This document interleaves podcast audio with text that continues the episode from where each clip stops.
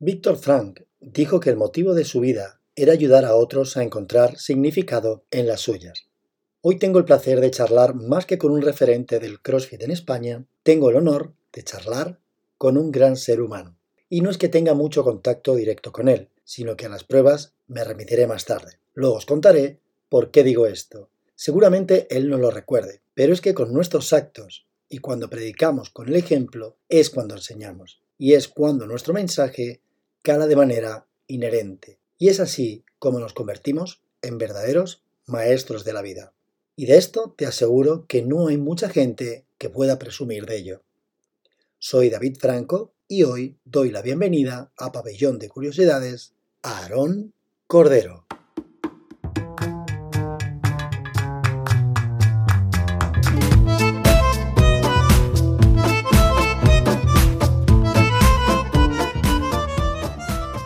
Hola Aarón, muy buenas, ¿cómo estás? Muy buenas, pues muy bien, encantado de estar aquí contigo porque te escucho mucho y por fin voy a poder escucharme dentro de, tu podcast, así que estoy súper contento. Muchísimas gracias. Antes de la introducción, eh, no sé si te acordarás de este detalle, porque esto fue ya hace bastantes años, creo que era la primera jornada de la Liga de Alterofilia Madrileña en Siderópolis, que es la, primera y la única vez que, hemos eh, asistido, y nosotros formamos un equipo y estábamos en la zona de calentamiento y la verdad es que se olía, bueno, se olía, se palpaba se, por todos los lados que era nuestra primera vez, ¿no? Estábamos, pues eso, como, como niños con zapatos nuevos. Y con toda la ilusión del mundo por competir, estaban allí los chicos calentando y para poner antecedentes a quien no sepa qué es un calentamiento de, de es un poco caótico. Allí todo el mundo a lo suyo, calentando con sus barras, sus discos por todos los lados y estaban allí nuestras dos chicas calentando en dos tiempos. Y yo andaba por allí, creo, recuerdo, que mirando el monitor y para ver cuándo salíamos. Y en ese momento, tú no te acordarás seguramente de este detalle, pero tú estabas ya con lo tuyo y con la, concentración de, tus chicos. Y en ese momento te acercaste y me dijiste, diles que calienten primero la arrancada y me dijiste, oye, mira, me, explicaste cómo leer el monitor, porque viste ahí mm, peces perdidos, y fueron Esa mirada, ¿no? Eso es, fueron dos tips. En un momento eh, me echaste una mano y por eso he contado en la presentación que un buen entrenador es aquel que está pendiente del más mínimo detalle. Y tú estuviste ahí fijándote en ese detalle y la verdad es que lo valoro muchísimo. Entonces, desde aquí, Aarón, gracias, porque si su día no supe darte las gracias como se merecían, pues gracias de nuevo.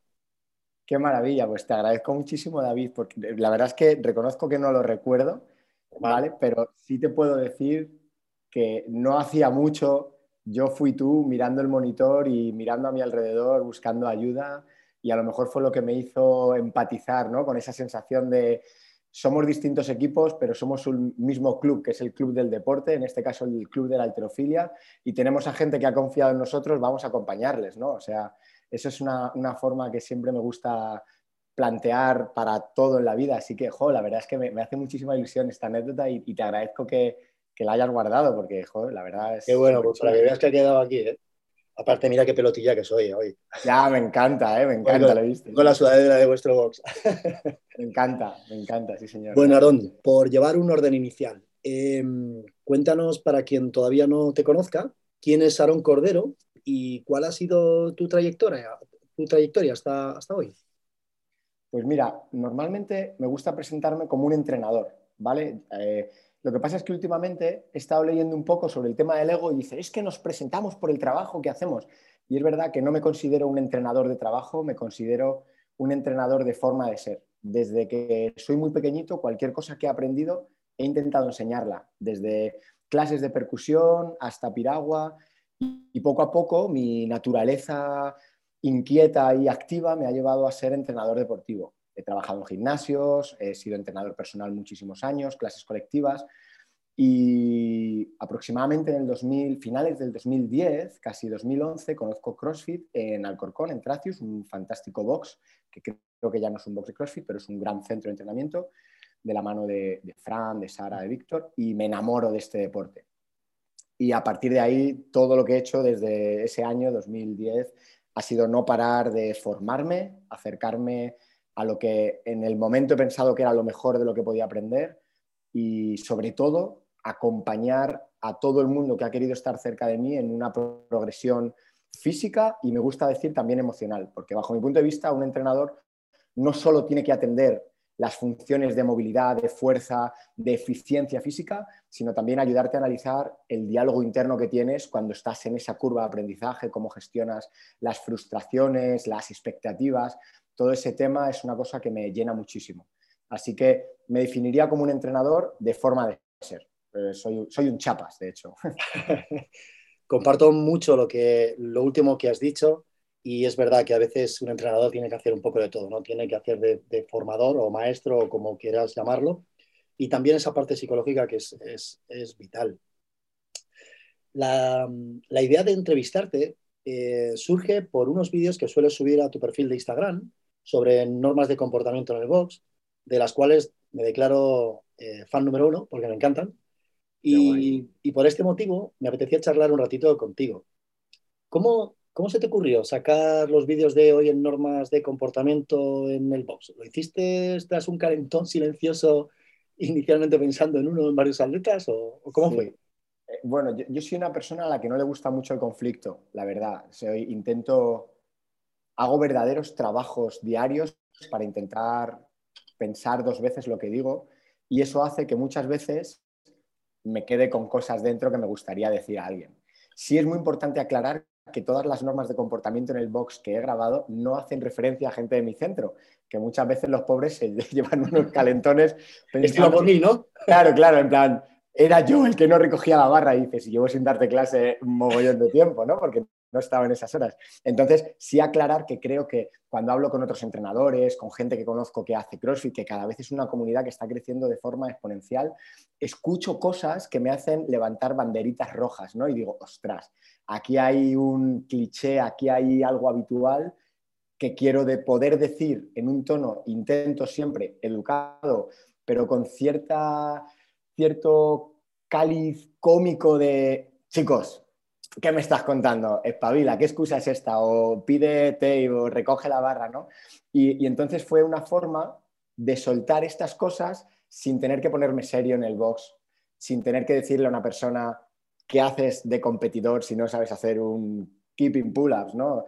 Eh, son pequeñas cositas que me han facilitado y de repente es verdad que han tenido muchísimo, muchísima aceptación y la gente me escribe proponiéndome temas, algunos súper heavies que no me atrevo a tratar con el tono que a mí me gusta tratar las cosas, pero, pero sí, es, es una...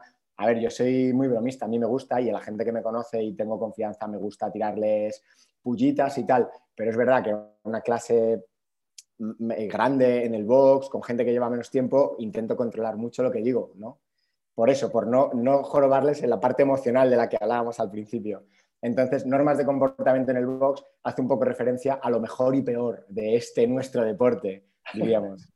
pues si te parece, mira, he rescatado 10, bueno, 11, que hubo una última que, ya te dije también por redes sociales que, me la notaba, que, me encantó para hoy en normas de comportamiento en el box.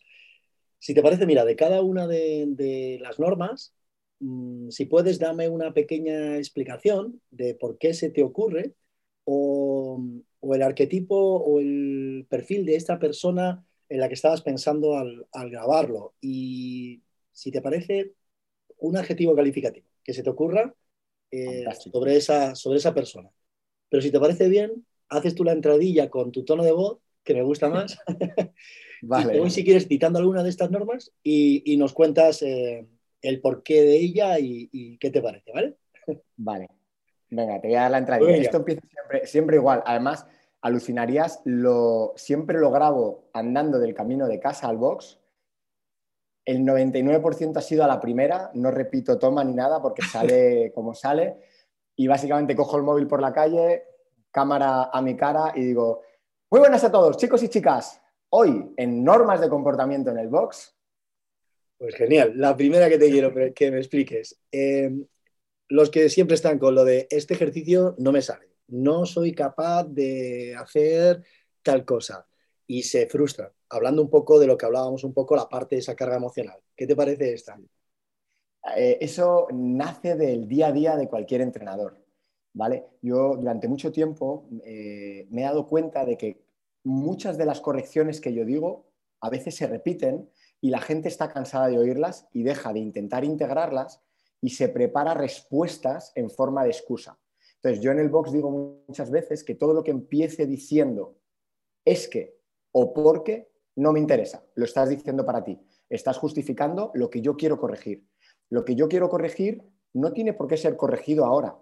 Entonces, bajo mi punto de vista, la respuesta perfecta ante cualquier corrección es, ostras, vale, gracias, voy a intentarlo. Y lo volvemos a practicar, no tiene que ser instantáneo, pero estamos en un mundo en el que queremos conseguir todo súper rápido y en el que nos cuesta mucho entender los procesos, las curvas de bandura, de aprendizaje.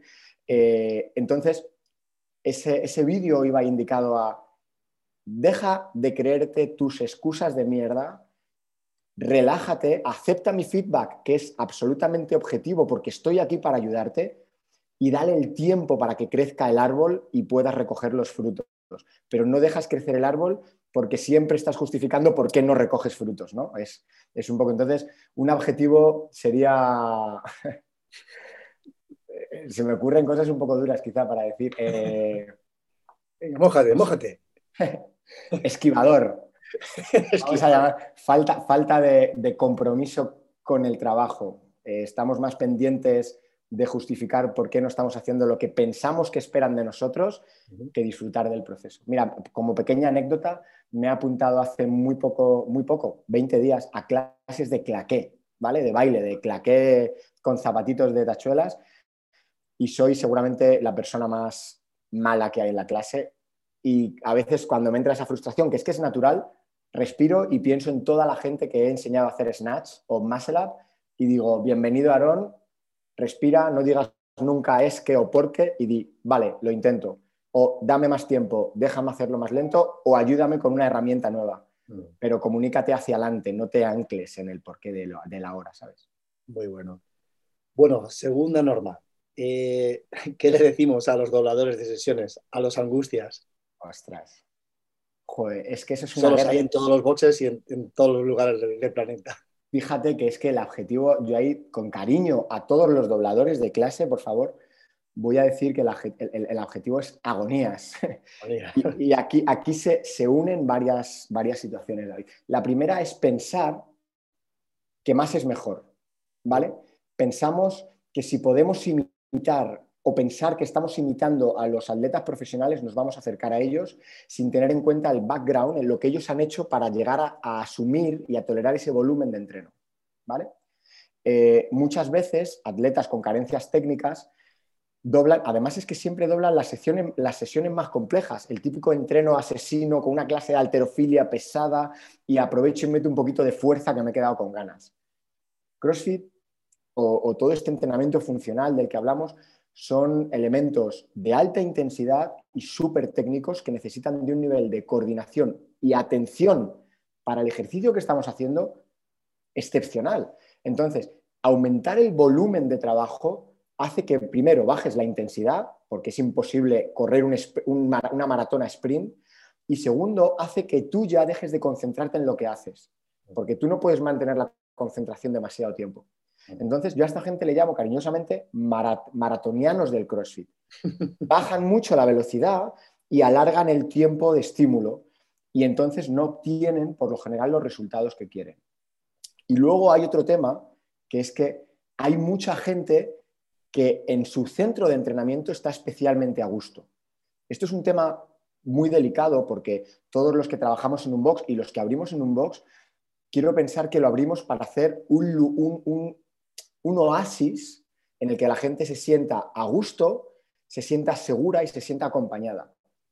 Pero claro, si tú vas allí porque es tu sitio de seguridad emocional, de entorno de amigos, y te pegas tres horas, yo estoy dejando de ayudarte para rellenar la ausencia de ocio en tu vida. Y, y, me siento que te estoy haciendo daño. Entonces, creo que es una mezcla entre poco que hacer y muchas ganas de hacer CrossFit concretamente. Y entonces la línea entre déjame ayudarte a mejorar o tío, te estás haciendo daño es muy fina. Y la gente por lo general que considera que tiene que entrenar mucho para ser muy bueno, tolera muy poco que un entrenador le aconseje que haga menos y haga mejor. Porque muy poca gente, es muy, muy complicado exigirte calidad, requiere una madurez deportiva y emocional muy elevada. Sin embargo, exigirte más tiempo es muy fácil.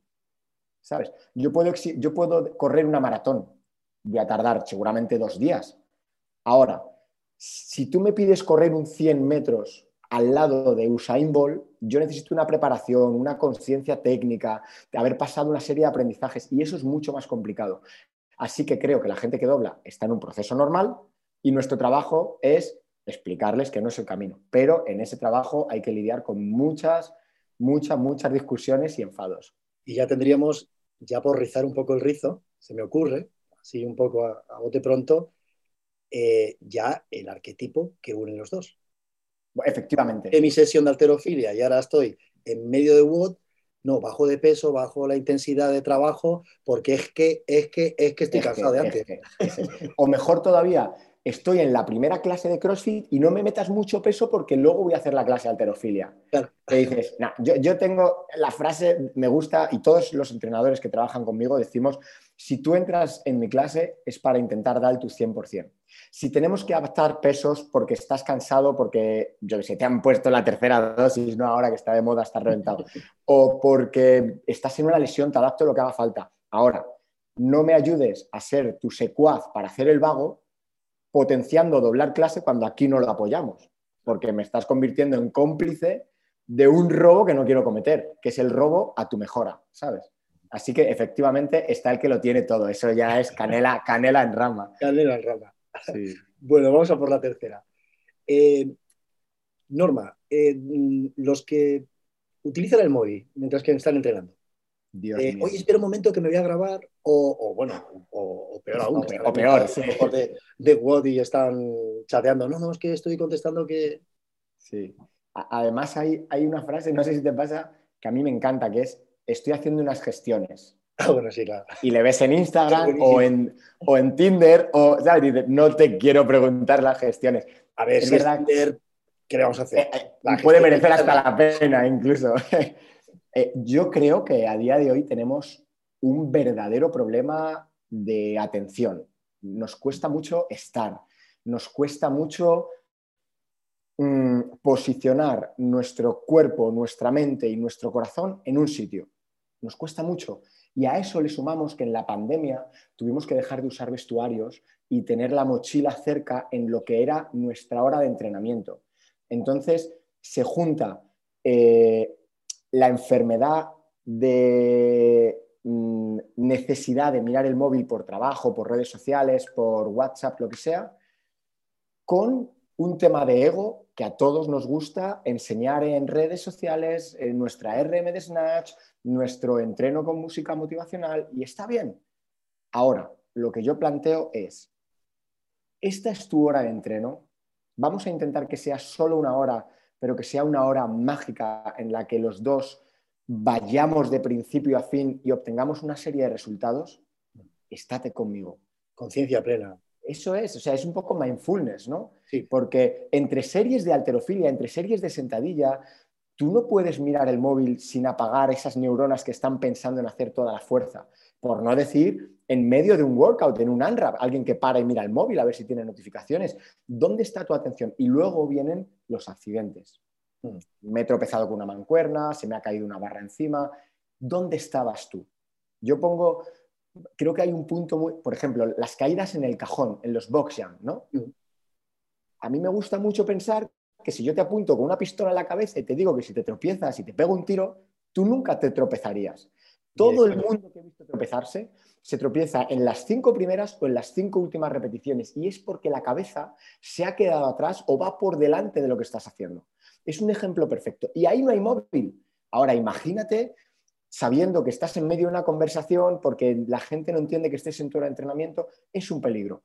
Y estamos en una actividad con pesos libres, con movimientos inerciales súper técnicos que hemos aprendido muchas veces hace menos de un año y estamos integrando. O sea, eso es una bomba de relojería. Así que chicos y chicas, dejar el móvil en silencio o en modo avión, disfrutar del entreno y dejar a los entrenadores acompañaros.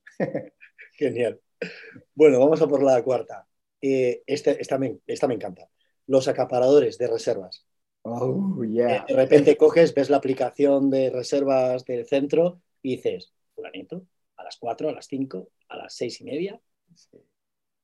Es, increíble. Y además encima las clases a lo mejor llenas. Total. Y se quitan, se borran o no se borran. Es brutal. Y te dicen, oye, perdona, que es que he venido antes porque al final no me quedo a, tal hora. Y no da tiempo ni, ni, a otro a que estaba en reserva a poder venir a clase. Eso, eso de reconocer que sí lo vivo en, mi box. Eh, ahora quizá menos. Nosotros trabajamos mucho desde la conciencia, ¿no? En plan, oye chicos, si tú haces esto, estás jodiendo el espacio para entrenar a otras personas.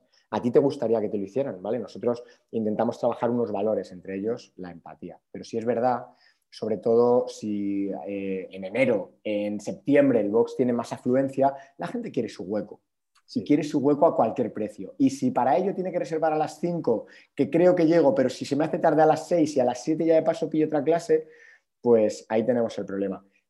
Otro ejemplo fuera del box que denota que el mundo está metido en un problema es lo que pasó con el papel higiénico en la pandemia. ¿no? O sea, sí, sí. Eh, para mí es exactamente lo mismo. Eh, cuando la gente compra 100 rollos de papel higiénico eh, le da igual que el resto de gente huela mierda. Sí, ¿Sabes? Y, ese, y ese es el pequeño, la punta del iceberg que lo podemos ver en mil situaciones. Eh, eh, si mañana dicen que nos vamos a quedar sin naranjas, la gente va a querer comprar mil naranjas y que se pongan malas y las tiro. O sea, no pensamos en el prójimo, ¿no? Entonces, para, me gusta pensar que en Singular Box y que en muchos CrossFit del mundo no solo trabajamos, otra vez repito, el snatch, el, el muscle up, trabajamos ser personas que vivan en un entorno saludable con nuestro, con, nuestro ecosistema, que pensemos en las personas que vemos la cara y le chocamos el puño a diario. Y que si yo me apunto y no puedo ir, sepa que he interactuado sobre la vida de gente que no ha podido entrenar, que le gusta tanto como a mí, como mínimo. Y ese grado de empatía es algo que nosotros tenemos que a veces despertar porque estamos en un mundo tan individualista que a mí me, yo de verdad que intento practicar mucho esto y cuando hago las cosas pienso en qué me gustaría que me hicieran a mí y, la verdad es que duermo mucho más tranquilo. Pero es verdad que si no haces el esfuerzo ni te enteras. A veces yo le he dicho a una persona, pero tío, es que has cogido tres clases el mismo día cuando hay una lista de espera de 15 personas. ¡Ah, ostras! No nos damos cuenta porque no, porque tampoco se potencia en el mundo, ¿no? Y es una pena. Bueno, vamos para la siguiente, la quinta. Eh, esta yo creo que es un poco más eh, consejo de, entrenador. Eh, los que les da miedo empezar, en este caso CrossFit, porque creen que, no están todavía en forma. Creen que, oye, ¿crees que necesitaría hacer algo antes? Sí. a, día de hoy, CrossFit, CrossFit entidad, CrossFit empresa, ¿no? CrossFit España, CrossFit Internacional, ha, diseñado eh, una imagen con la que yo estoy absolutamente encantado. CrossFit Health, ayudamos a la gente a mejorar, a, eh, adaptar un ejercicio no, no es malo, no, no, no te sientas agredido, pero al principio, hace muchos años, la imagen de CrossFit era gente sin camiseta, súper musculada, moviendo ruedas, eh, levantando piedras, tirando de cientos de kilos. Entonces la gente veía eso y la gente no entendía que para llegar a eso había un proceso en el que había un entrenador que te iba poco a poco guiando y, entrenando y dando forma. Entonces todavía, y me pasa todavía, hoy me ha pasado, me voy a apuntar al gimnasio para ponerme en forma y poder venir. Y le he dicho, cuando vengas, vas a reventar, porque la única forma de ponerte en forma haciendo CrossFit es haciendo CrossFit, aprendiendo lo que quieres hacer. Entonces, es un trabajo de educación que creo que cada vez va mejor porque cada vez hay más entrenadores que promulgamos estos valores y esta progresión de, de mejora, ¿no? Pero es verdad que todavía tenemos la lacra de hace mucho tiempo y gracias a Dios, repito, desde CrossFit hasta los usuarios más diarios, están trabajando por eliminar ese CrossFit es lesivo, no pain, no gain, etcétera, etcétera, etcétera. ¿Sabes? ¿Cuánto año hace este no pain, no gain? Sí, y, yo tengo una coña en el box que es si pain, no gain. ¿Sabes? Es si hoy te duele, ¿qué quieres hacer mañana? Si te duele, para, piensa. El guerrero que sabe parar la batalla se enfrentará a más batallas que el que muere en la primera batalla, ¿no? No, no hay prisa. Entonces, es un poco ese rollo. Pero es verdad que también todavía vendemos la foto del callo sangrando, vendemos el vídeo con muchos kilos. Hay poca gente que cuelgue un vídeo diciendo, mira qué ciclo de barra más técnico tengo. ¿Sabes? O mira qué keeping tan estructurado tengo en mi primer muscle Y yo echo de menos eso. Yo intento buscar mucho esa calidad. Mira qué día que he tenido de ñórdiga y mira que, que no me entraba nada. Eso es. Hoy he fallado con el 60% de mi RM. El 60% de mi RM. Eso es. Es así, es así, es la vida. Está claro. Bueno, vamos a por la sexta. Eh, oye, esta sí, esta me encanta, esta me encanta. Vamos a meter ahí un poco el dedo en la, llaga. Los que no recogen el material, eh, o están, o mejor, o que no que no recojan, que se les olvide, sino que empiezan a recoger su material cuando son los RX, se han terminado y en vez de alentar al último de sus compañeros, ellos ya incluso está terminando y dice, uy, dos minutos más, cinco PSC mm. de la clase. Oye, fulanito que me voy, que hasta mañana. a estos que les decimos. Antes, antes hablábamos de, arquetipos, ¿no? Y, y, es muy Jung el tema este, ¿no? Porque yo me imagino a una persona, un torrente del CrossFit, ¿no? Como, como Santiago Segura en su día hizo torrente con lo peor del español, yo me imagino a ese torrente crossfitero y es la misma persona. Es, creo, el, mismo proceso de pensamiento el que le lleva a una persona a coger cinco clases, el, eh, el, mismo que le lleva a una persona a decir, porque el que se va porque es tarde y tiene que ir a trabajar, queda feo, es poco comunidad, pero le puedo entender. Pero el que se va diez minutos antes de la clase porque tú has acabado el Word y se pira, ese a mí me toca un poco el corazón. Digo, ¿en serio yo he hecho el esfuerzo por acabar con tiempo para estirar? Tienes a un compañero que está sufriendo el último con el palo que da ser el último y pasas por delante suyo moviendo la barra que te da igual. Tío, es otra vez. No creo que sean malas personas, Dios me libre. Creo que es un problema de observar lo que está pasando desde un punto de vista un poquito alejado a tu ombligo. Creo que es tío, estos 10 minutos que vas a llegar antes al curro para sentarte en tu mesa a mirar Instagram o a responder esos correos de publicidad o, yo qué sé, lo que quieras, piensa en otra persona, acompáñale, que mañana puedes ser tú y que esto es lo que hizo y hace del CrossFit algo diferencial a cualquier otra clase, ¿sabes? O sea, respeta lo que luego tú vendes con una cerveza en la mano en un garito porque todos, no, yo voy a CrossFit porque somos una comunidad, porque, porque somos una hermandad y mi box. Tío, lo siento, si haces esto, tú estás cagándote en lo que vendes, en lo que sientes. Estás vendiéndome Instagram y no estás sintiendo lo que practicas, ¿sabes? Entonces, creo que es un valor a tener en cuenta. Otra cosa es que alguien eh, tenga una situación que a mí me avisan a veces antes de clase, Aaron, me tengo que ir antes, que tengo una cita con lo que sea, perfecto pero hay gente que es habitual. Igual los que llegan tarde. No sé si está en las normas sí, has elegido. Este, este, iba, esta además es la, siguiente. Pero, pero al final. Los que llegan siempre tarde, a mí particularmente me parece una falta de respeto, de hacia los compañeros y hacia el trabajo del coach. Eh, además, que te pone en la situación de aceptar que esa persona no está haciendo el calentamiento que tú has pensado como mejor opción para la tarea. Si esa persona se lesiona ante un buen entrenador que ha pensado un trabajo, yo me siento responsable. Mm. Es que a veces ha venido gente un cuarto de la tarde y le he dicho, mira, no te voy a dejar entrar por ti, tú te vas a enfadar conmigo, pero como yo te respeto más de lo que tú te respetas, no voy a dejar que te pongas a hacer arrancadas con barra para que te pongas al nivel de la clase, porque encima tienes una movilidad de mierda o llevas poco tiempo haciendo este gesto. Entonces, como yo sí te respeto, aunque tú creas que yo soy el polimalo, no te voy a dejar hacerlo mal. Yo estoy de acuerdo contigo ahí. Y muchas veces eh, hemos, por así decir, una penalización, eh, hemos tirado mucho de burpees. De, bueno, pues venga, que has llegado tarde, 25 burpees de penalización. Mm. Y sí que es cierto que, a veces te pones a hacer burpees, pero justo ese Yo ahí, el gesto eh, va a haber arrancada. Claro, Siempre, o sea, tú quieres, David, a un tío que te llega 15 minutos tarde en unas series de fuerza de peso muerto que haga 20 barpees. Yo no. O sea, yo lo veo, yo por ejemplo, no mando barpees, nunca. Yo lo veo mucho más fácil. puedo asumir tu retraso para acompañarte hasta que estés al nivel de la clase o no puedo asumirlo porque lo que yo he hecho ya no puedo hacerlo contigo. ¿Sabes? Y, mi castigo no son 25 barpis, mi castigo es que hoy no entrenas.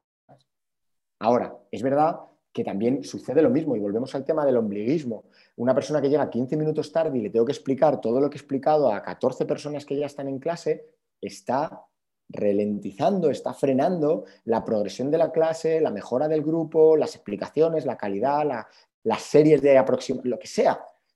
Y cuando es, repito, una persona que llega una o dos veces tarde, porque todos tenemos atasco, además yo estoy en el centro de Madrid, eso es una locura. Mm. Eh, pero una persona que sistemáticamente llega tarde, que un sábado por la mañana llega tarde, que un viernes a última hora llega tarde, que dices, tío, esto no es el trabajo, a ti te la toca llegar a la hora. Así que yo hoy a lo mejor no quiero hacer el esfuerzo de frenar a estas 14 personas que han llegado a la hora para integrarte a ti. Así que lo siento, hoy no puedes entrenar. Y te estoy, creo que te estoy haciendo un favor. Ahora alguno me estará poniendo de, mamón para arriba, ¿sabes? No, no, no, pero es que eh, yo estoy totalmente de acuerdo contigo. Y volvemos un poco a la empatía también con el grupo. Y, Eso es. Pero bueno, y además es que encima eh, lo estás haciendo por su propio bien, por su riesgo, porque tú has diseñado un calentamiento que está enfocado a una serie de ejercicios técnicos para la mejora del movimiento que vas a hacer luego, ¿no? Entonces, Eso es.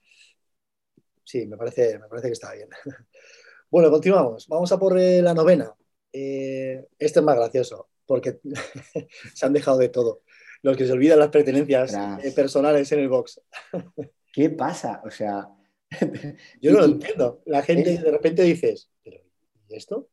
Pero un traje, ¿sabes? O sea, a mí se me han quedado un traje, unos zapatos de vestir que dices, este tío se ha ido descalzo. Claro, claro. Porque, pero eso es lo que hablábamos antes, es que estamos como locos. O sea, vamos por la vida sin estar en lo que hacemos prácticamente en ningún momento, con piloto automático, y así pasa que un día, porque la llevamos atada al cuerpo, si no perderíamos la cabeza. Pero te podría decir olvidos muy raros. Desde que es curioso, porque los que paran la clase para mirar el móvil se dejan luego el móvil en el vestuario.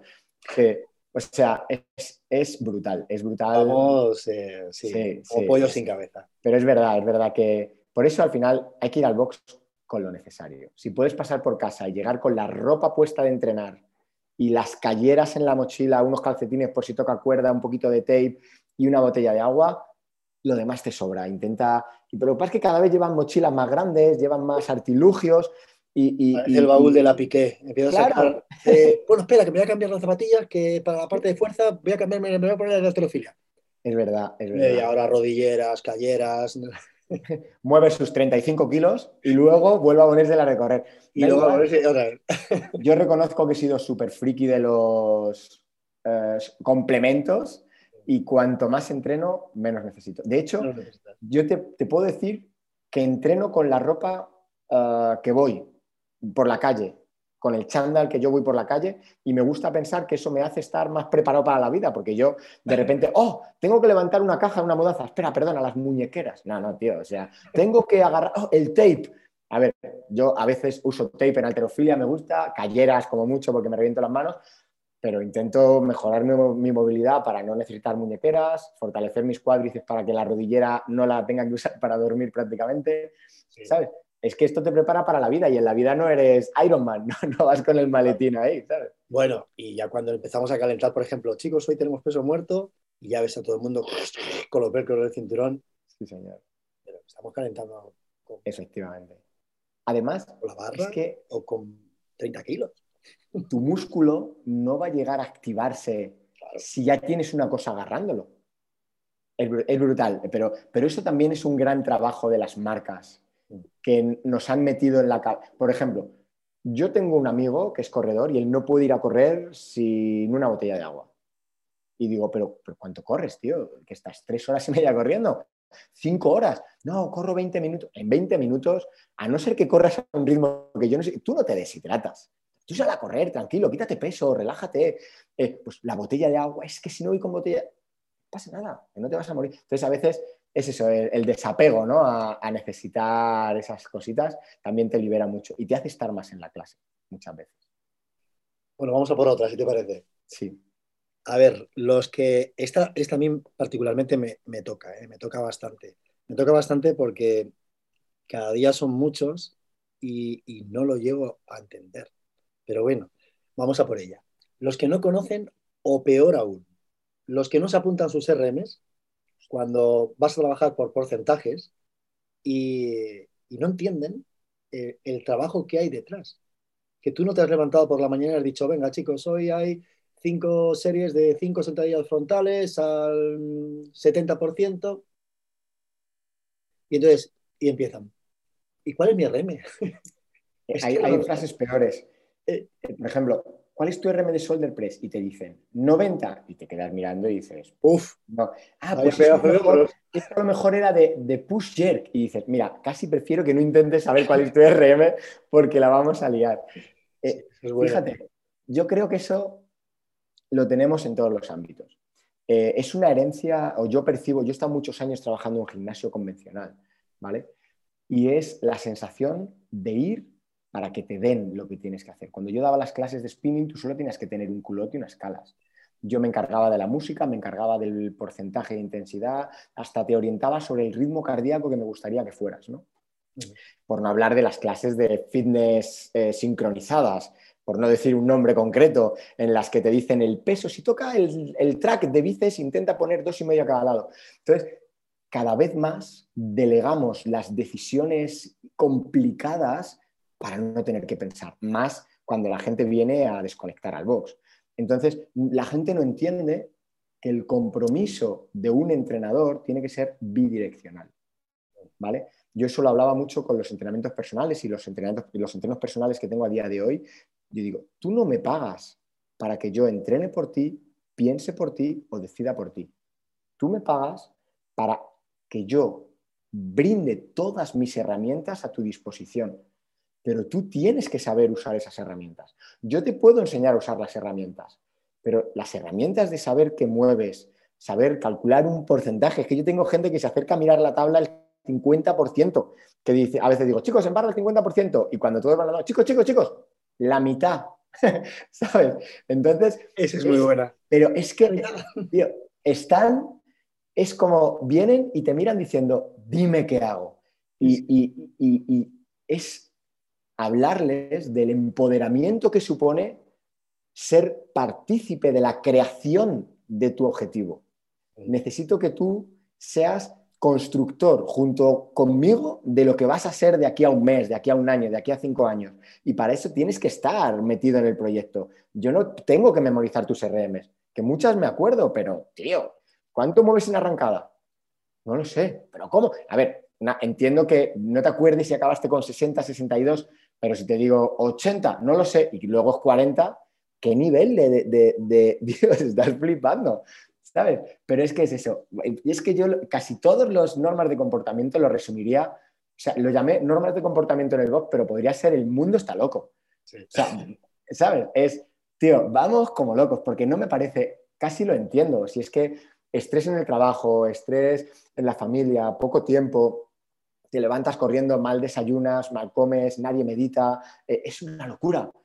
Tú le vas a pedir que sea consciente en su única hora de ocio. El tío quiere desconectar. Y casi lo entiendo, pero sería tan brutal que ellos aprovecharan a ayudarnos más para poder ayudarles mejor.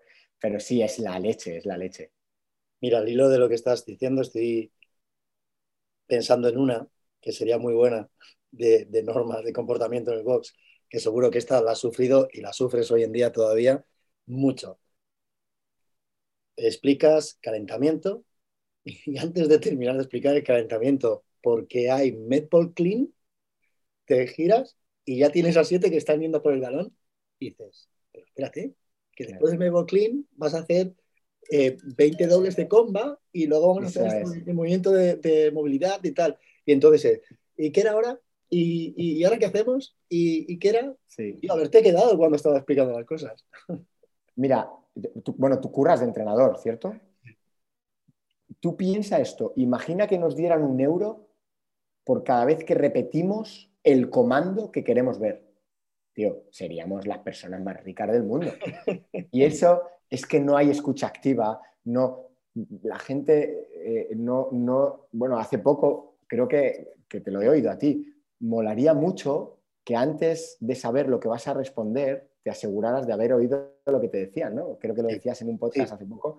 y, y, es brutal porque es que la gente no acaba, no te deja acabar, ¿sabes?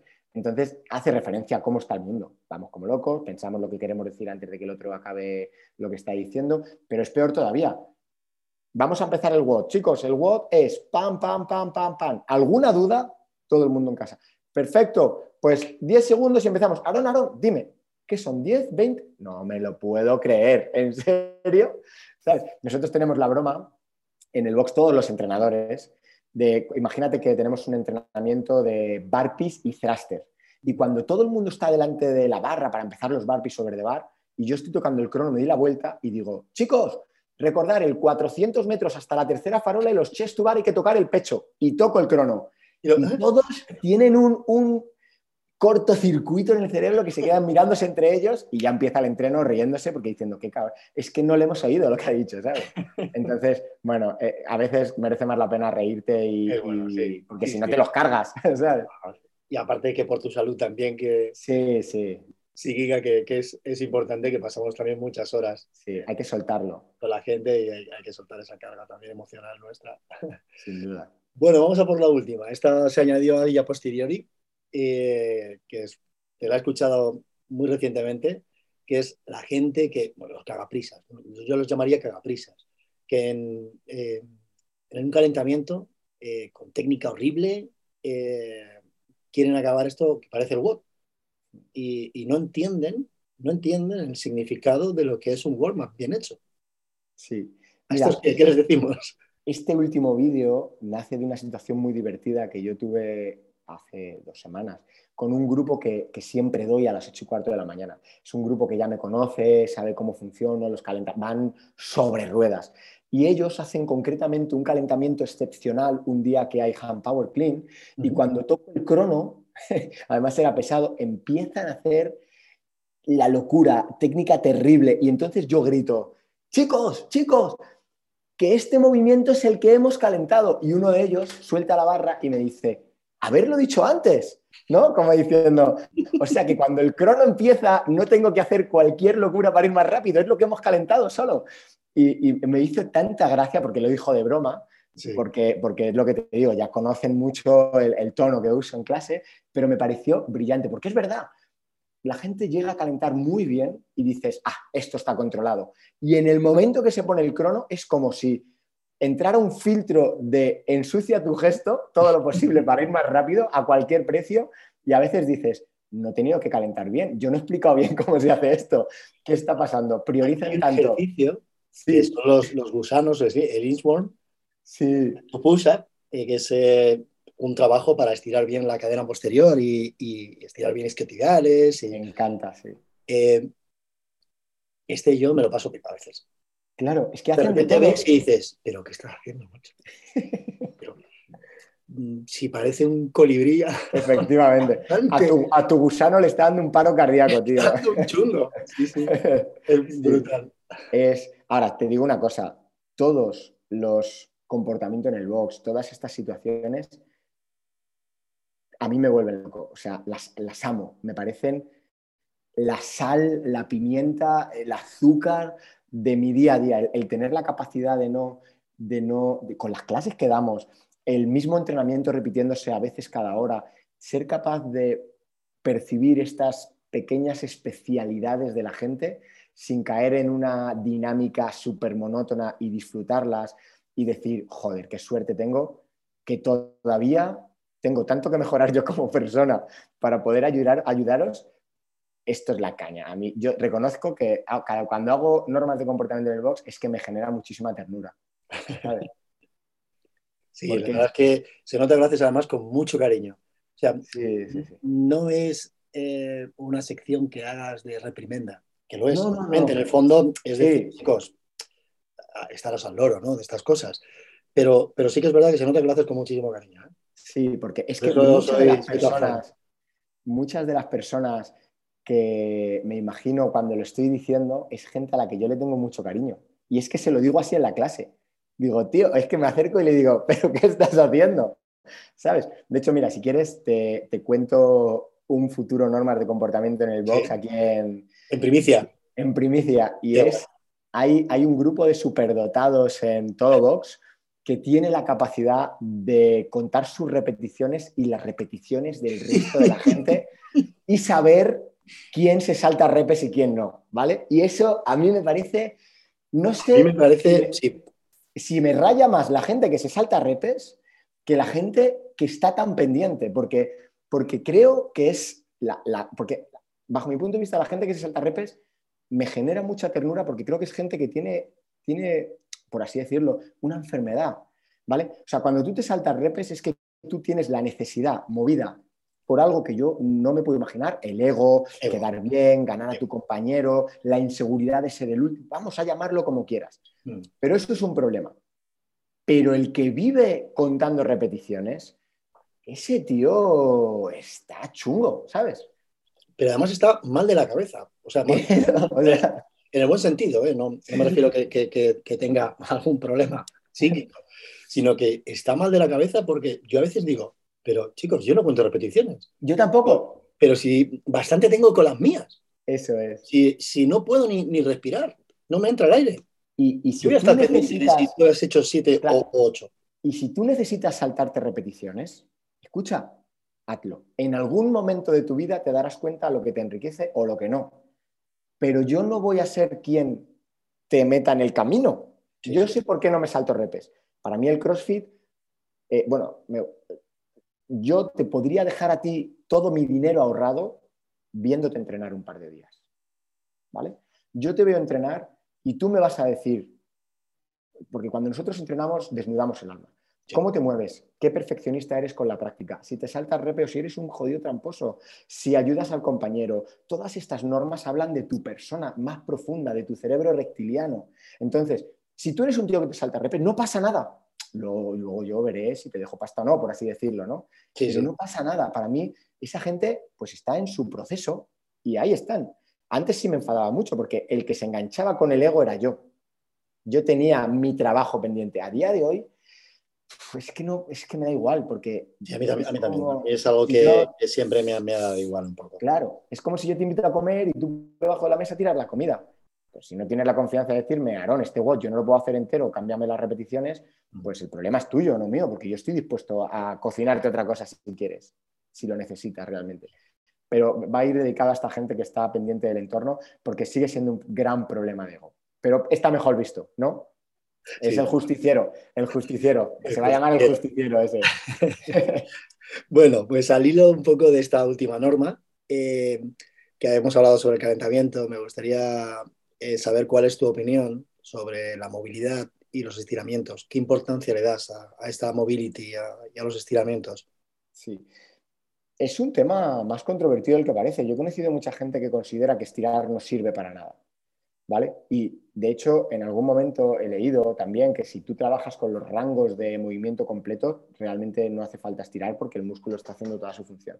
A lo que mi respuesta natural es, ¿quién trabaja en los rangos de recorrido completos? ¿Quién no tiene compensaciones? casi todo el mundo que entrenamos trabaja sentado.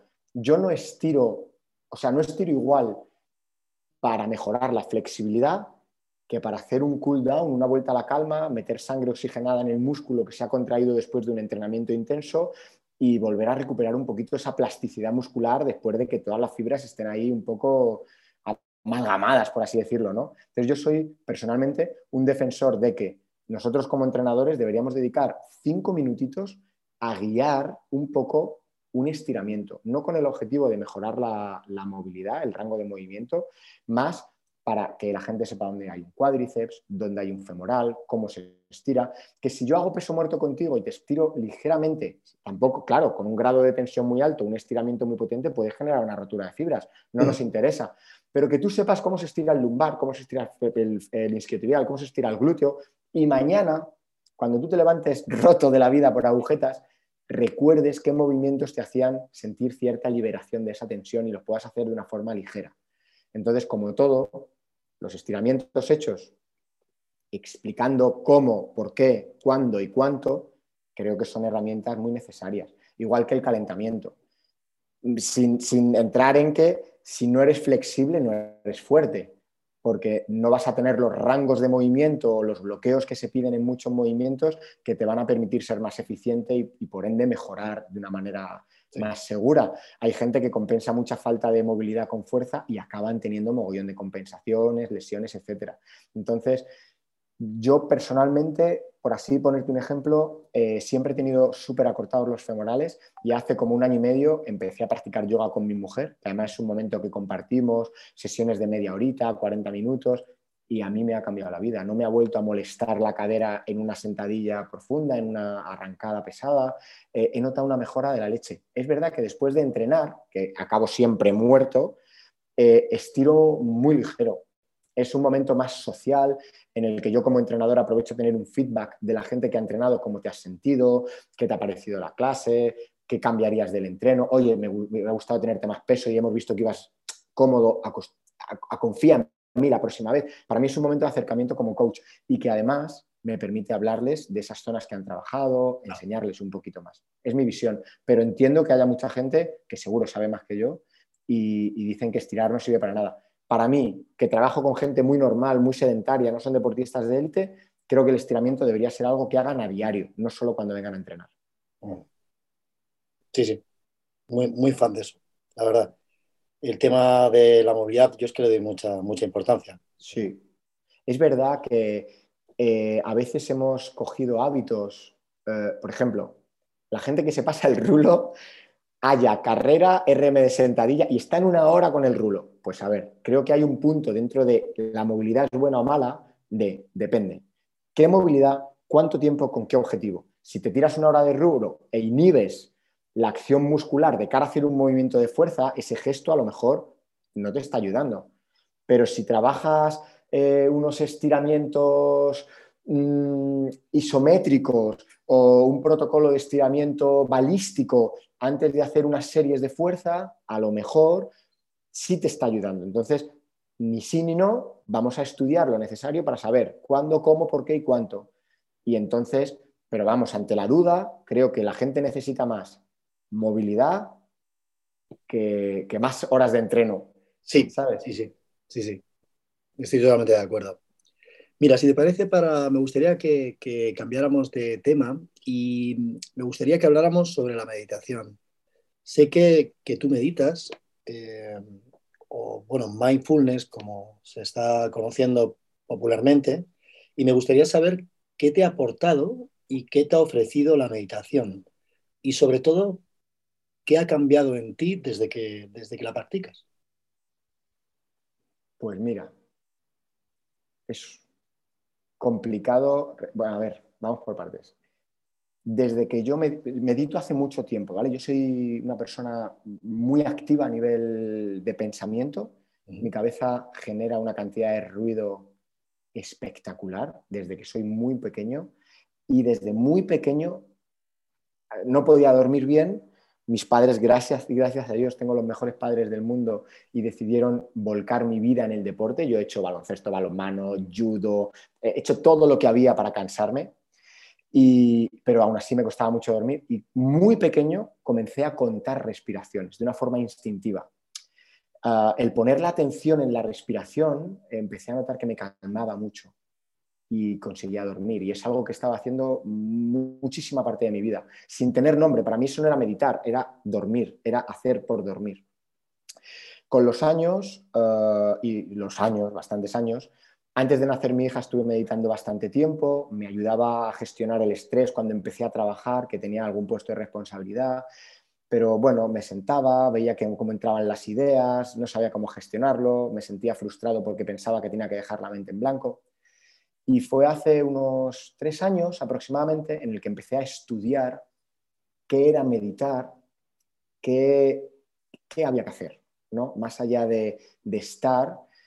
Y te puedo decir, David, que gracias a la meditación yo siento que disfruto de cada segundo un 99% más que antes de meditar. No sé si estoy más presente, no sé si soy una persona mejor, no creo ser yo la persona que lo evalúe, pero me ayuda a identificar cada idea que aparece en mi cabeza con el tiempo suficiente para elegir qué hago con ella. Entonces, yo hago distintos tipos de meditación, hago meditaciones eh, respiratorias, ¿vale? He visto que también has tenido capítulo con Luke, sí, con el método Wim Hof. Eh, yo practico las meditaciones de Wim con apneas y tal, se lo recomiendo a todo el mundo, es maravilloso y a nivel inmunológico es brutal. Luke también me ha aportado muchos ejercicios respiratorios de tolerancia al CO2. Luego hago meditaciones vipassana de mm, body scan, que se llama también, de poder identificar eh, sensaciones según vas por partes del cuerpo, te ayuda a estar mucho más presente en lo que tú estás experimentando. Y eso te ayuda, y a mí, por ejemplo, es una cosa curiosa, me ha ayudado a identificar que estaban haciendo el enfado en mí antes de poder ser consciente de que estaban haciendo. Tengo fuego en la tripa, tengo presión en el pecho, me duele el brazo, ¿qué está pasando? Y era ira. Entonces, cuando tú la identificas, eres capaz de dar un paso atrás, respirar y decir, quiero que esto me guíe las siguientes acciones que vaya a hacer. No, perfecto. Y luego tengo otro tipo de meditaciones en las que practico una serie de mantras budistas, que es un tema que me llama mucho la atención. No me considero para nada, para nada un erudito, de hecho, vamos, cuanto más leo y más estudio, menos creo que entiendo, ¿vale? Pero sí, es verdad que, son meditaciones que me llevan a estar en un estado de conciencia muy elevado y me dan un, relax muy profundo. Así que podría decir, por englobar un poco, perdona la longitud de mi respuesta. No, no, no, no absoluto. Eh, me ha aportado muchísima paz, me ha ayudado a disfrutar mucho más de mi vida, me ha ayudado a poder evaluar las cosas que me rodean, analizando la importancia que pensaba que tenían de otra manera porque he ganado capacidad de observación. Y sobre todo, creo que meditar me ha ayudado a, experimentar el amor hacia el resto de personas de una manera distinta.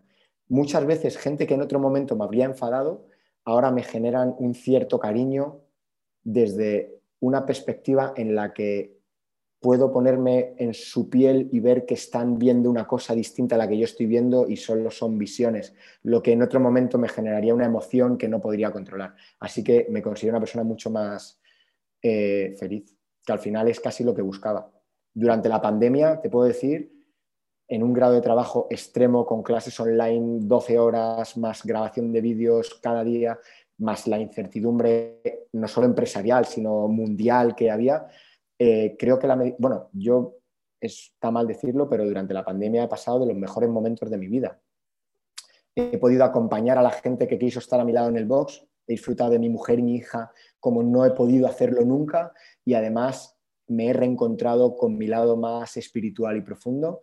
Eh, así que sintiendo y una pena por todo el mundo que ha sufrido, yo ha sido una gran oportunidad, ¿sabes? El mundo se paró para que yo pudiera encontrarme.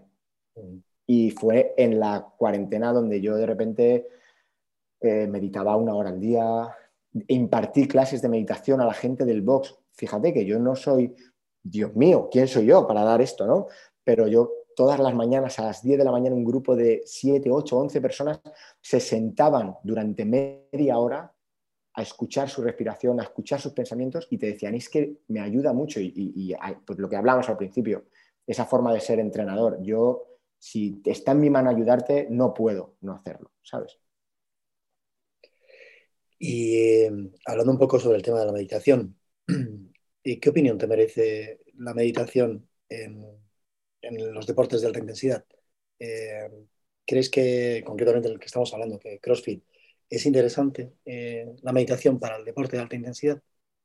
Creo que forma parte del deporte de alta intensidad porque no existe un deporte de alta intensidad sin conciencia.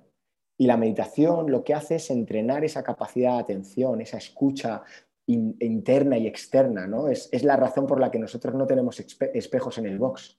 ¿Sabes? Entonces la gente dice, es que yo si no me veo no me entiendo y digo, pues entonces tenemos mucho que trabajar. Entonces tú no le puedes preguntar a Lidia Valentín si no visualiza, siente el tacto de la barra y el tirón que va a dar antes de salir a levantar, porque es evidente. Para mí eso es meditar. Un entrenamiento de kettlebell de 10 minutos, controlando tu respiración, buscando el ritmo idóneo para mantener el estímulo, es meditación. La meditación es conciencia y el entrenamiento de alta intensidad solo debería existir si tú decides estar completamente consciente en ello. Entonces, no es que tenga que ver, es que para mí es como decir, ¿tiene sentido el trabajo aeróbico para ser futbolista? Tío, pues estás corriendo, es que si no tienes trabajo aeróbico, eres un futbolista un poco raro. O sea, es, para mí es intrínseco, ¿sabes? Y eso me ha ayudado mucho a replantear la forma en la que yo trabajo, ¿sabes? Y de hecho yo en mis clases hablo de respira, visualiza, no pienses con palabras en un gesto tan rápido como es una arrancada porque vas a ralentizar el acto, intenta visualizar una imagen y repetirla tantas veces como puedas de una forma perfecta en tu cabeza para llevarla a cabo. Para mí todo eso son actos de meditación. Y en un mundo que va tan loco, en el que estamos atados en el móvil, en el que no pensamos en el prójimo, de repente lo que hablábamos es un pequeño oasis en el que conectas con una parte que no solo es física, es también mental, espiritual, como queramos llamarla, ¿sabes? Oh, qué guay. Pues estoy completamente de acuerdo contigo, Aaron, la verdad. Bueno, hemos llegado a la parte final de, esta charla, que me podría tirar contigo aquí toda la tarde. Estoy a gustísimo. ¿eh? Yo, estoy, encantado y estoy mirando con el ojillo el, reloj. Tampoco quiero robarte muchísimo tiempo. Me gustaría hacerte unas preguntas un poco más personales, más a Aaron Cordero, no como, como entrenador, sino como persona.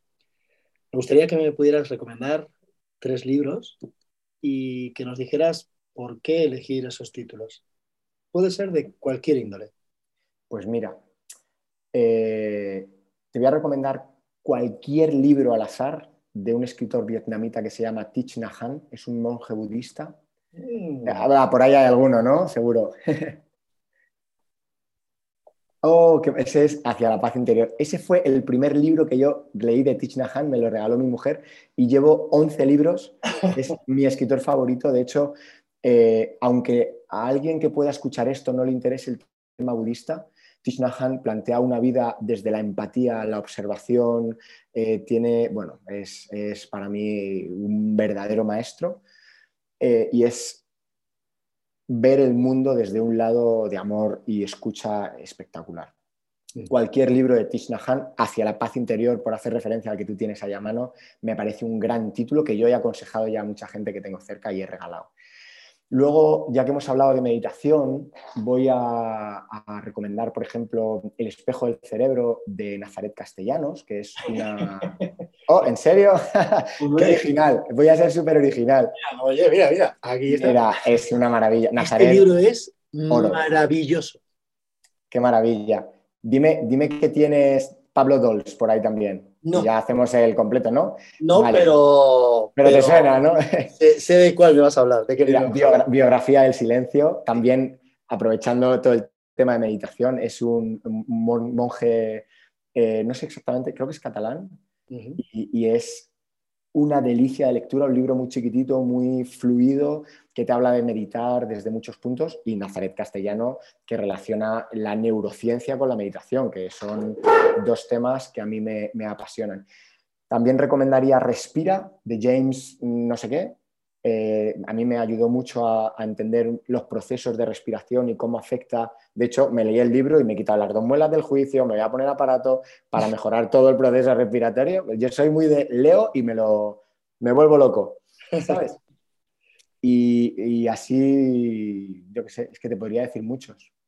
No, pero eh, esos, tres son, maravillosos. ¿eh? eh bueno, esos El de no lo conozco, eh, no lo he leído.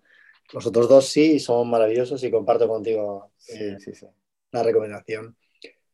Pero en cualquier caso, creo, creo perdón, por, por hacer un pequeño matiz, que lean.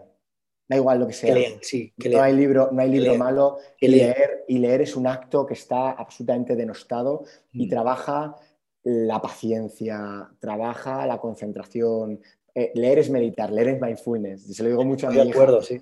Consumimos todo en pastillas muy rápidas, vídeos, Instagram, YouTube, y leer, sentarte media hora, una hora, hacer algo seguido, dentro de poco va a ser un superpoder. Y encima si te puede aportar. Y bueno, efectivamente, Luego ya cada persona encontrará eso su camino de lectura. A mí la novela no me engancha mucho, me gusta la biografía, neurociencia, budismo, ciencia, pero, pero lo importante es que la gente lea. Si tuvieras la oportunidad de enfrentarte cara a cara con Aaron Cordero de hace 15 o 20 años, ¿qué te gustaría decirle o qué cambiarías si pudieras o quisieras, claro? Joder, qué pregunta tan complicada. ¿Es complicada? Pues mira, voy a hacer referencia a una historia que me gusta mucho ¿Sí?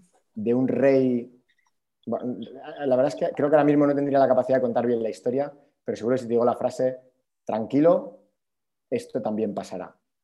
¿Vale? Porque muchas veces he tenido la sensación de que estaba ante la final del campeonato del mundo de mi vida y era otro escalón más. Y a veces no he tenido la capacidad de gestionarlo con la calma de pensar que era otro momento más de mi vida y no era una línea que cambiara 180 grados ningún camino, ¿sabes? Porque reconozco que tengo una vida que me gusta, estoy donde estoy súper feliz porque he cometido muchos errores y porque he cometido muchos, claro, y muchos aciertos. Eh, imagino, y todavía no sé si lo que creo que son aciertos serán aciertos mañana y lo que pensé que eran errores serán aciertos mañana, ¿no? Entonces, Comparto 100%. Fíjate, si viera a Aaron de hace 20 años, creo que le daría un abrazo, le diría, no te preocupes, esto también pasará, y le aconsejaría que confiara más en él, mm.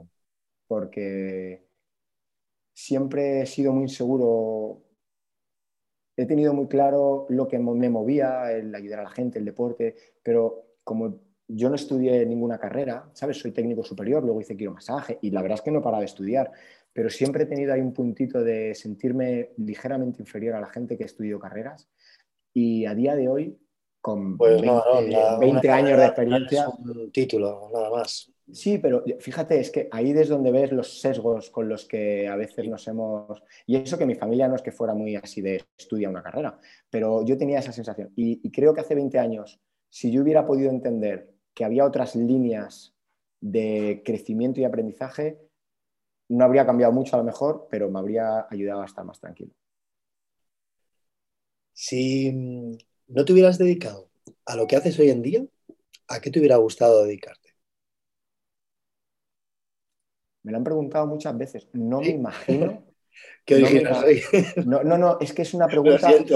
no, no, pero fíjate que no tengo ni idea. O sea, no me imagino eh, a día de hoy es que entiendo mi trabajo como acompañador de procesos, ¿vale?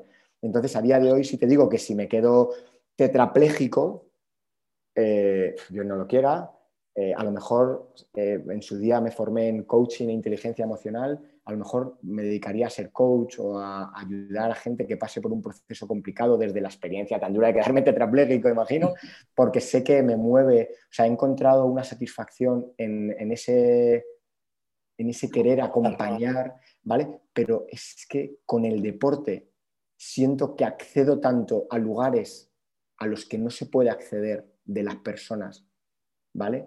Hablar de cosas de cómo te sientes, de miedos, de inseguridades, de experiencias personales, de seguridad con tu cuerpo, de poder tocar a una persona sin sentirme juzgado para corregirle y que no se revuelva porque no quiere que me acerque. O sea, creo que nuestra posición como entrenadores, si somos capaces de responsabilizarnos y que el rol no nos convierta en un personaje o el ego no nos fagocite, creo que es una posición increíble para ayudar porque el deporte te libera, te conecta, te acerca, te equilibra. Creo que es la hostia, ¿sabes? O sea, mientras pueda, voy a seguir usando el deporte. Y en mi vida me gustaría poder ayudar también mediante la meditación. Ojalá pueda. Pues Aarón, muchas, muchísimas gracias por regalarme parte de tu tiempo. Para mí ha sido un placer inmenso. Ha sido un súper placer y he estado a gustísimo. Te doy la enhorabuena por el podcast. Muchas gracias. Porque es Mm, delicioso. Soy un súper consumidor de tu podcast y de los podcasts en general. Así que te doy súper enhorabuena y cuando quieras, aquí me tienes eh, de vuelta. Espero oye, que hayas estado a gusto y antes de despedirnos, me gustaría que nos dijeras dónde pueden encontrarte si quieren contactar contigo. Y una última cosa, ya vamos a aprovechar este tiempo que nos cuentes algo sobre el curso que, haces este fin de semana en Ciudad Real, sobre Kettlebell. Qué guay. Muchísimas gracias. Sí, sí. O pues sea, mira, esa y está todavía a tiempo de ir. Un amigo y entrenador al que además respeto muchísimo, que se llama Guillermo Pajuelo, y yo hemos, hemos empezado un proyecto que está, bueno, llevamos un mes y poquito, que se llama Kettlebell Me, en el que queremos acercar la kettlebell a la gente como forma de entrenamiento. Es un elemento que dentro del CrossFit siempre ha sido la hermana fea, pero sin embargo dentro del entrenamiento siempre ha estado muy en boga y mucha gente en la pandemia se compró una kettlebell y no sabe usarla. Entonces está en casa para sujetar puertas o para hacer bíceps, remo o peso muerto. Entonces queremos acercar. Hay mucha gente haciendo cosas maravillosas, grandes amigos, pues Carlos Toledo de Cumuca, eh, em, eh, muchos entrenadores, gente muy buena.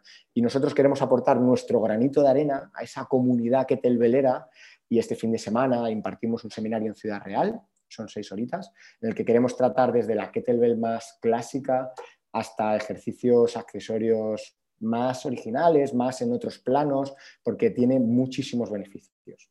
Entonces, quien me quiera encontrar, me va a encontrar, creo que es muy sencillo de encontrar y muy accesible. Estoy en Kettlebell Me, estoy en Singular Box en Madrid, eh, a veces también en Singular Box en Granada, y estoy en mi perfil de Instagram, Aaron Cordero, eh, y con ganas de conocer a todo el mundo y, y ayudar al que pueda y aprender de todos.